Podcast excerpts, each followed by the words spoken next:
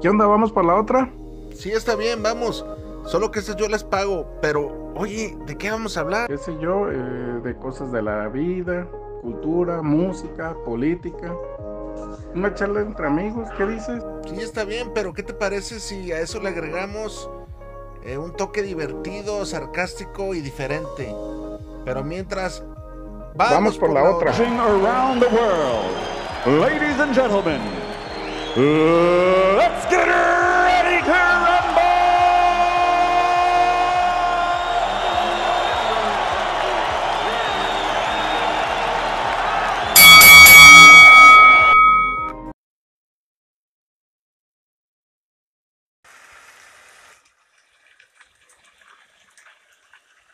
La mayoría de gente ni siquiera sabe, ni siquiera sabe por qué hago lo que hago. A la gente le encanta juzgar todo el tiempo, sin ni siquiera saber por qué uno está como está. Hay una compañera que aquí me dice que para tener sexo cualquier hombre se apunta y está disponible a cualquier hora. Pero para regalarte un taco, nadie. Y eso es, eso es muy cierto. Me gustaría decirte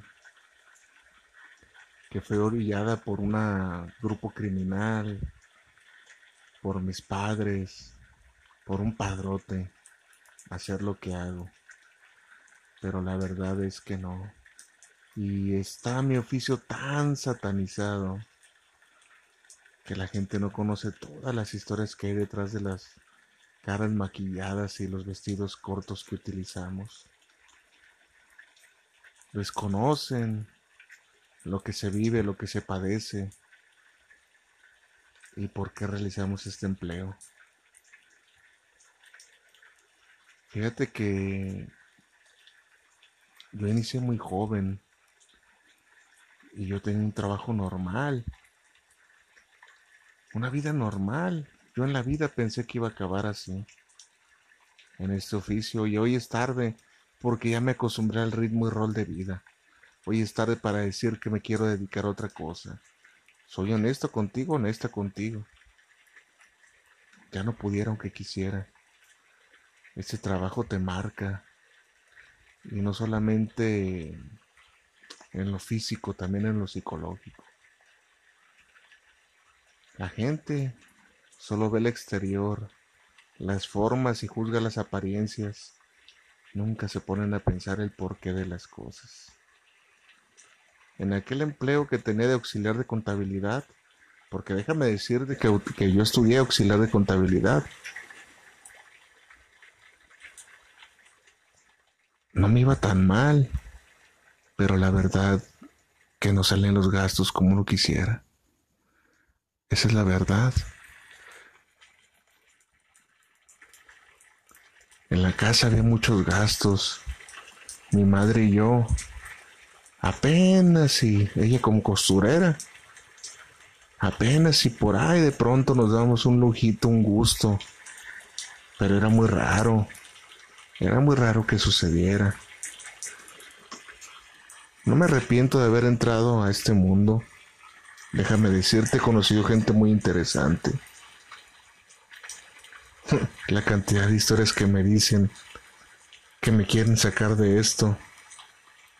Como que si yo se los pidiera. Yo no quiero salir de esto. A veces me tengo que hacer la víctima para que el cliente se vaya satisfecho, esa es la verdad.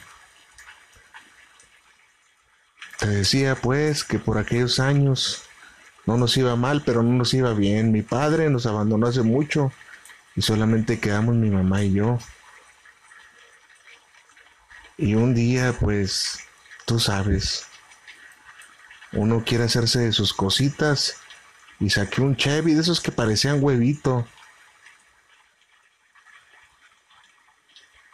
Con unos ahorros que tenía de el enganche y iba a pagar las mensualidades. Y un día pasó lo que nunca imaginé que pasara. todavía no terminaba de pagar el carro, tenía apenas 15 días con él. Y me lo robaron. Y como dicen, las desgracias nunca llegan solas. Al poco tiempo me despidieron de mi trabajo porque porque así son los empleos, de un día para otro ya no te quieren, ya no les sirves. Y creo que ese fue mi caso. Entró otro director y parece que no le caí bien. Ahora tenía la deuda de un carro que no tenía y no tenía empleo para pagarlo. Créeme que no fue mi primera opción entrar a esto. Busqué una y mil opciones pero cada que buscaba parecía que era una peor que la otra económicamente hablando. Ah, muy poco, ese dinero no me servía para nada, para las deudas que yo tenía, no me servía. Era un salario de chiste, de risa, yo creo que ni un soltero le servía. A mí me estaban carcomiendo las deudas y mi madre pues tenía un salario mínimo. Yo no le iba a canchar la deuda del carro que yo había sacado. Mi novio, pues menos. Se desempeñaba como carpintero. ¿Tú crees que le iba a pedir? Además, pues no era su, compromiso. Así que... Así que agarré el periódico. Porque en aquel entonces no era como antes. Y vi anuncios de chicas que ofrecían servicio. La verdad debo confesar que la primera vez me sentí sucia, avergonzada. Solamente quería que terminara lo que estaban haciendo conmigo. Mi mente divagaba y se iba a otro, a otro lado, a otro espacio, a otro tiempo, para no pensar en el momento que era. Gordos, flacos, viejos, jóvenes, con fetiches, con peticiones extrañas. Los días se hicieron semanas, las semanas se hicieron meses. Y como todo, decimos aquí, mis compañeras y yo, ¿te aclimatas o te aclichingas? Y ese fue mi caso, me aclimaté. Como todo trabajo, lo que en un momento al principio de principiante se te hace difícil, Después se vuelve un hábito, se vuelve una disciplina. Y ese fue mi caso. Pagué las dudas que tenía, déjame decirte que sale bien y sale buen dinero aquí en esto. ¿Por qué te voy a decir mentiras? Pagué mis deudas. Le doy dinero a mi madre. Vivimos mejor que como vivíamos y se lo debo a mi oficio. Por ahí la gente te va a decir que somos esto, somos lo otro. Yo la verdad considero que yo no soy tan mala. No estoy aquí por gusto, sino por necesidad. Allá afuera yo la quise hacer y francamente muy pocas oportunidades. En la vida ganaría lo que gano aquí. Y vaya que yo no me dedico a esto totalmente. Un día, un día un señor de esos persinados, come santos y cagadiablos, se acercó a mí, vino aquí, conmigo era un cliente frecuente. Y me dijo que tenía miedo que yo le contrajera alguna enfermedad. Para que veas nada más cómo está de desinformada la gente. A lo que yo le confesé que yo cada mes me hice exámenes periódicos de VIH y otras cosas, porque mi cuerpo es mi herramienta de trabajo.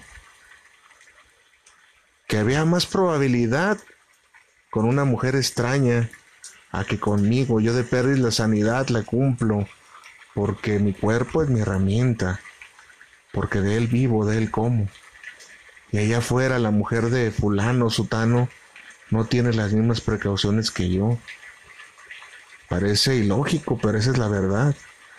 Así que hay más probabilidad que lejos de nosotros se encuentren la misma suerte de una enfermedad como el SIDA.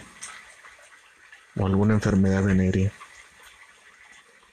Así pues nos satanizan, nos dicen que somos esto, somos lo otro, pero somos como cualquier otro trabajo.